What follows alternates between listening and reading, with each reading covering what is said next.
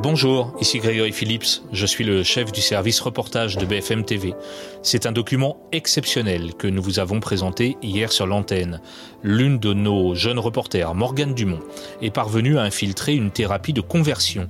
Vous savez, ces sessions qui cherchent à modifier l'orientation sexuelle des gens et à leur imposer le fait d'être hétérosexuel. Ces thérapies sont pourtant interdites depuis 2022 et sous la surveillance de la MIVILUD, la mission interministérielle de vigilance et de lutte contre les sectes. Après deux années d'enquête, Morgane Dumont a donc pu infiltrer une association évangélique qui s'appelle Torrent de Vie. Cet été, elle a passé une semaine avec eux et elle a tout filmé en caméra cachée. Elle va nous raconter comment elle a travaillé. Son reportage a rencontré un écho certain, provoquant la réaction du gouvernement et notamment celle de la ministre déléguée en charge de l'égalité entre les hommes et les femmes et de la lutte contre les discriminations Bérangère Couillard. J'ai infiltré une thérapie de conversion contre l'homosexualité. C'est l'épisode 54 du service reportage.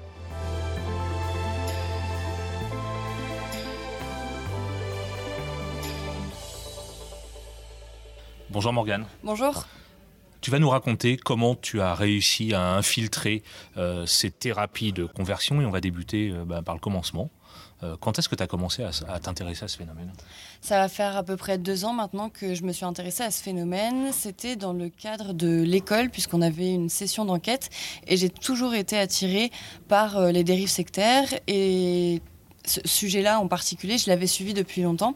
J'avais vu que la loi était passée et donc je me suis dit, maintenant qu'elle est passée, où est-ce qu'on en est? Euh, Est-ce que ça continue malgré tout? Donc tu commences à t'intéresser à ce sujet, tu es encore à l'école? Euh, comment tu fais? Tu te documentes, tu prends des contacts euh, Enfin, comment est-ce que tu commences à travailler?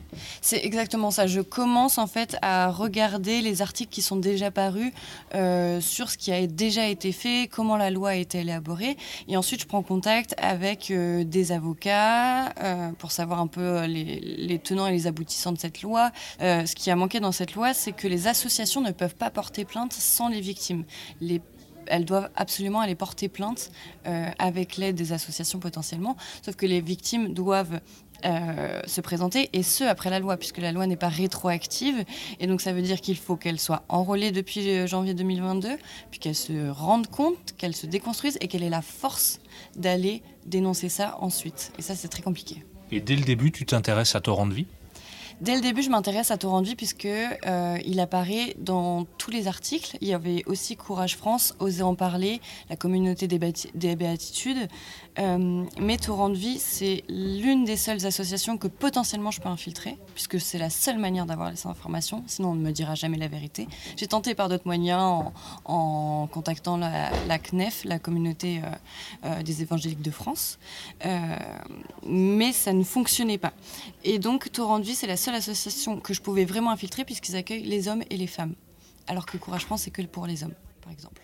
Infiltrer, qu'est-ce que ça veut dire? C'est-à-dire que tu les appelles et tu masques le fait que tu es journaliste, euh, tu prends contact et tu leur dis je fais un reportage sur vous. Enfin, qu'est-ce que ça veut dire infiltrer? Infiltrer, ça veut dire commencer par envoyer un mail sur le site de Torrent de Vie. Euh, là, je leur envoie un mail, je me, dis, je me fais passer pour euh, une étudiante qui s'appelle Marie, qui a 26 ans et qui se pose des questions sur sa sexualité, qui en a parlé avec sa famille et qui l'a tout de suite rejeté. À ça, rapidement, je reçois une réponse en une semaine à peine. Et là, on me dit, d'accord, mais nous, on fait partie d'un mouvement chrétien, donc à quelle église tu appartiens? Et donc là, je donne des éléments de ma vie qui collent un peu à ce que j'ai vécu quand même. Je viens d'arriver à Paris, mais dès que je retourne en Normandie, donc là où j'ai grandi, je retourne dans mon église. Ça, c'est faux, euh, mais il faut que, que, je tienne euh, le truc. Il faut que tu leur donnes un peu de crédit sur ton histoire personnelle que tu inventes euh, pour te présenter à eux. C'est exactement ça. Je suis obligée d'inventer, ou en tout cas d'arranger la vérité pour faire en sorte qu'ils y croient et gagner leur confiance. Et ça, ça met du temps, deux ans. Ça, ce premier contact, c'était il y a deux ans Oui, à peu près. Ensuite, qu'est-ce qui se passe? Ensuite, qu'est-ce qui se passe? On me propose assez rapidement une première session d'été euh, dans un camp. sauf que ça ne colle pas entre mon école, BFM TV, je ne peux pas aller infiltrer. Donc malheureusement, je leur dis que je suis pas disponible sur ces dates-là. Et alors on me propose de lire un livre d'Andrew Komeski, Vers une sexualité réconciliée. donc Andrew Komeski, c'est le fondateur de ce mouvement aux États-Unis. Et il décrit le fait que c'est un ancien homosexuel et qu'il a été reconverti vers euh, l'hétérosexualité. Et donc on, me donne ce bouquin à lire et ensuite on me propose un parcours à Belleville, à Paris, pour suivre un groupe de parole tout au long de l'année. Donc je vais à la réunion d'information, j'enregistre avec un, j'enregistre avec un comment on appelle ça? Un dictaphone. Ouais, j'enregistre avec un dictaphone. Et euh, je prends la fiche d'inscription et je leur réponds à peu près une semaine plus tard. Et là, ils me disent qu'il n'y a plus de place. À ce moment-là, je me dis, est-ce que. Est-ce qu'ils se sont doutés que j'étais journaliste? Mais il n'y a plus de place, ok. On, va attendre, on va laisser un peu. Je laisse quelques semaines se passer et là, assez rapidement, je reviens vers eux. Je leur dis que vraiment je vais pas bien, que vraiment j'ai besoin d'aide, que j'ai besoin qu'on m'écoute, euh, que je me sens seule euh, dans dans ce que je peux ressentir. Quoi. Et donc euh, là vient euh, une nouvelle proposition de session d'été à laquelle je participerai du 17 au 23 juillet 2023. Donc ça c'était cet été. Tout à fait. Euh, donc tu proposes ce sujet à BFM TV, et en l'occurrence à, moi et à d'autres rédacteurs en chef. simplement, d'un point de vue logistique, c'est pas très facile parce que donc tu nous dis je peux aller participer à cette session au cœur du mois de juillet, mais comment est-ce qu'on organise ça? Euh, comment on organise ça Eh bien, il faut organiser euh, la caméra cachée, il faut organiser euh, le fait de s'y déplacer. Après, j'étais logée, nourrie, blanchie sur place, donc ça facilite un petit peu les choses. Mais il me fallait également une rédactrice avec moi pour m'aider à faire les échanges de cartes SD et de batterie. Alors ça, il faut que tu nous expliques d'un point de vue technique, parce que donc, tu as une caméra cachée pendant tout ton séjour, enfin pendant en tout cas les moments qui t'intéressent, et tu enregistres ce que tu vois ce que tu entends, sur une petite carte euh, SD euh, qui est dans ta caméra cachée. Donc en fait, euh, la caméra cachée, il y a à peu près 12 heures avec laquelle on peut filmer. Et la carte SD, il y a des rushs dessus, mais il faut que je les échange. Et en plus, ma rédactrice ça me permet qu'elle puisse dérocher en même temps, donc découper les images et déjà voir les moments importants et me dire peut-être que tu peux aller voir cette personne, qu'elle a un œil extérieur en fait et qu'elle m'aide aussi à relativiser certaines choses que je vis. Et donc on se voit 20 minutes par jour à peu près, on se rejoint euh, dans un coin un peu caché, je suis à l'arrière de la voiture cachée et on fait les échanges un peu comme ça et on discute ensemble de ce qui s'est passé. Parce que sinon, toi, toute la semaine, tu vis avec eux. C'est-à-dire que comme tu participes au stage, tu euh, euh, passes la journée sur place, tu dors sur place, tu manges avec eux. Donc euh, c'est assez intense pour toi aussi, j'imagine, de vivre cette expérience tout en ayant un esprit journalistique et essayer d'aller chercher des informations? Il faut toujours être concentré. Donc je m'appelle Marie, je m'appelle Marie, je m'appelle Marie. Et en même temps, je garde cet œil journalistique. Donc j'observe tout, j'écoute tout au maximum et je vis avec eux le planning est millimétré de 8h à 22h entre louanges, enseignement, groupe de parole. Après, il y a les dîners, etc. Mais vraiment, tout est très, très cadré et on n'a pas le temps de penser, en fait. C'est fait pour ça aussi. On n'a pas le temps de se dire, de remettre en question ce qui est dit. De toute manière, on, ne, ne, le propose pas. Et juste, on va nous inciter à livrer notre vie. Et ça, c'est difficile en tant que journaliste parfois parce que, du coup, encore une fois, on doit cacher la vérité, l'enrober et euh, on se met dans un rôle et en même temps moi j'avais envie de vraiment venir en tant qu'une personne qui se met dans la peau de quelqu'un qui, qui, se pose vraiment des questions sur, son, sur sa sexualité. Donc l'idée, euh, c'était... Enfin, je n'ai pas cherché à gratter, à, à, pousser les gens. Je me suis mis dans une position de quelqu'un qui venait chercher des réponses à ces questions. Et le reportage est assez édifiant.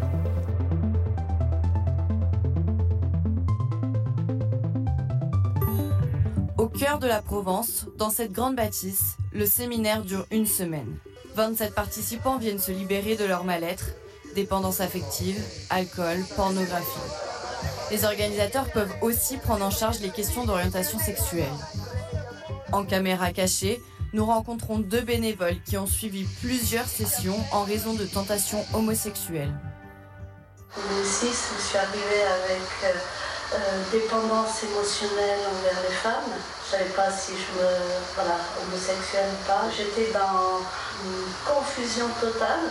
Je viens attendre en 2008 et je suis émerveillé comment le Seigneur peut me restaurer dans mes relations avec les autres.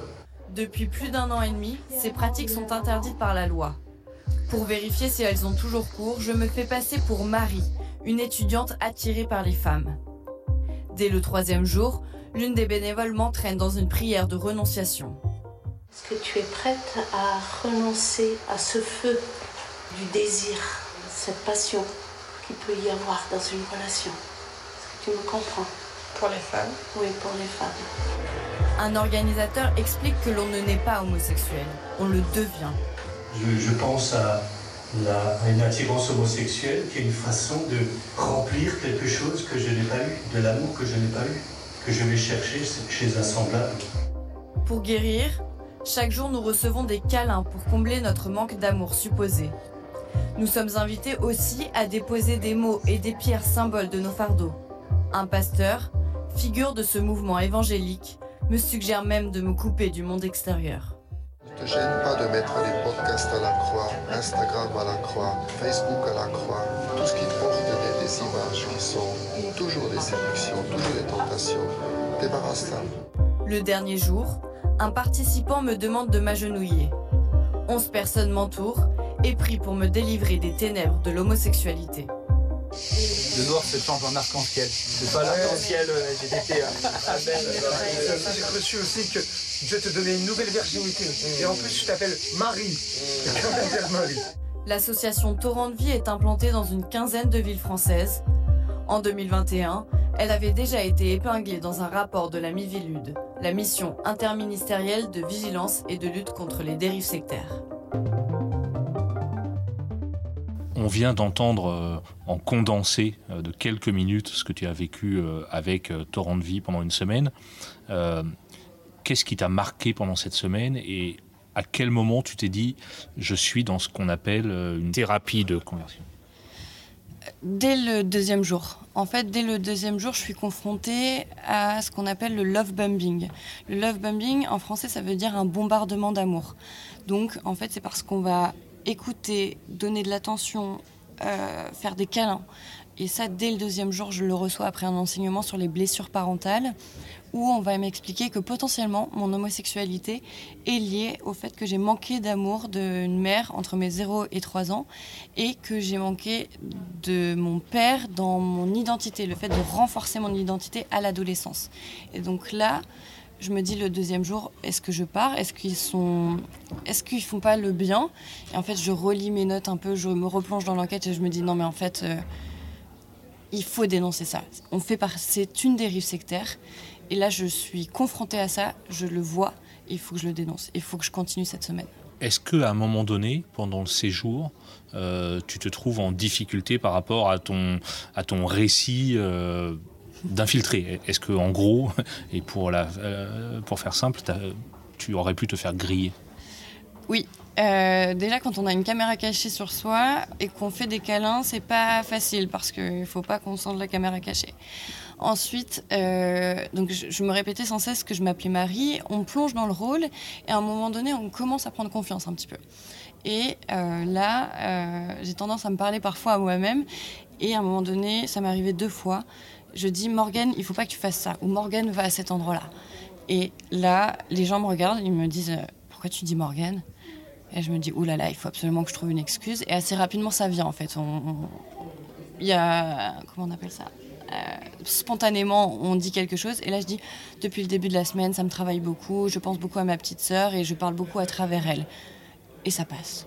Mais dans ces moments-là, nous, en tant que journalistes, on sait que c'est potentiellement un moment où on peut se faire griller. Mmh. En juillet, tu nous envoyais aussi des mails par l'intermédiaire d'Élise, qui était ta rédactrice, pour nous raconter chaque jour. Et euh, quand je lisais tes mails, euh, tu, faisais bien passer le message que c'était assez insidieux que t'as pas été euh, confronté non plus à quelque chose de, je sais pas, violent ou, euh, vraiment catégorique, mais que on essayait petit à petit d'aller dans ton cerveau pour te changer. C'est la sensation que tu retiens de ce séjour? Vraiment.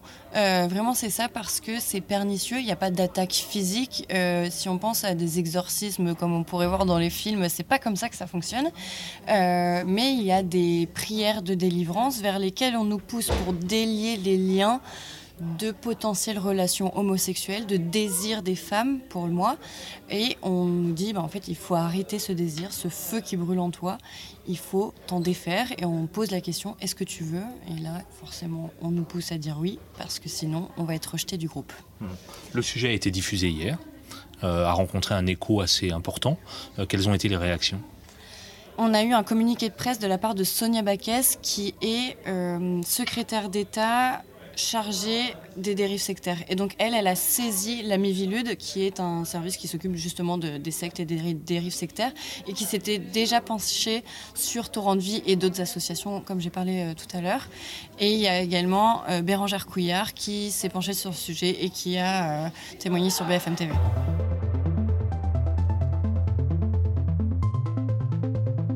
Déjà, euh, ça montre bien euh, les pratiques des thérapies de conversion. Mmh. Euh, en fait, elles prétendent modifier l'orientation sexuelle ou l'identité de genre d'une personne, et c'est tout à fait ce qu'on voit dans ces images.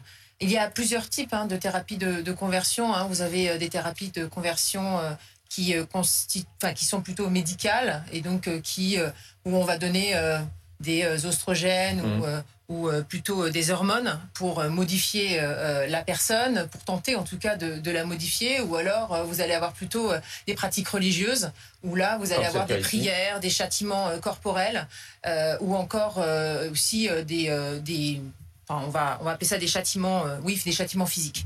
Et donc, euh, l'idée, c'est euh, de, de pouvoir condamner cela de façon extrêmement ferme. Et Pour donc, vous, ce que l'on vient de voir est illégal.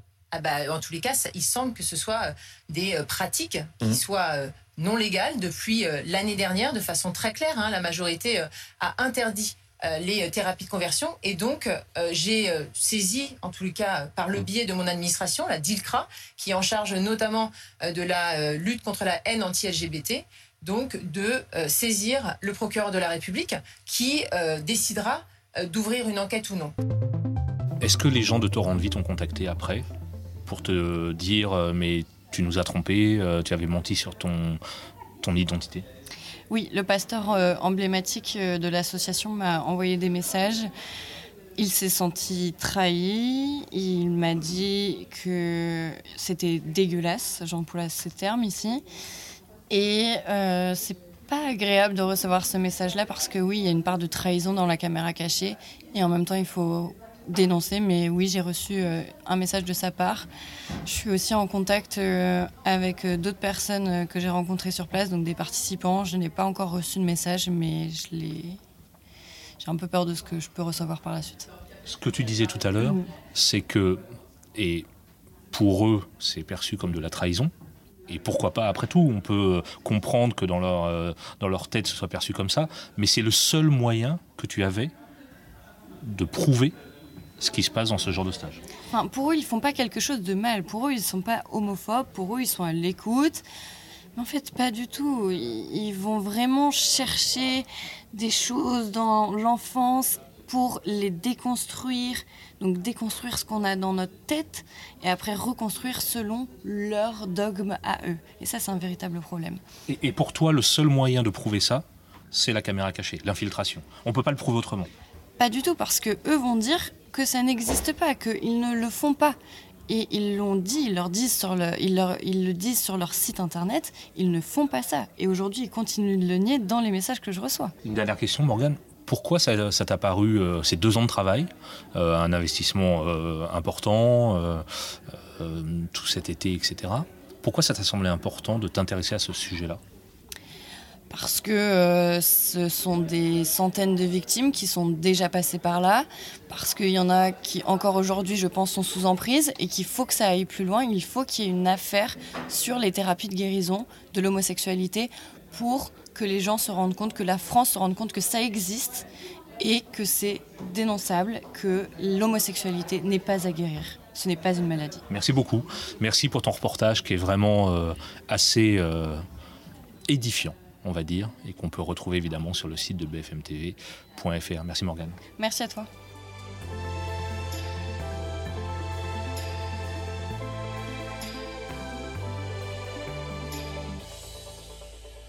Voilà, c'était le 54e épisode du service reportage, à retrouver quand vous le souhaitez sur la plateforme RMC BFM Play. Je vous dis à très bientôt.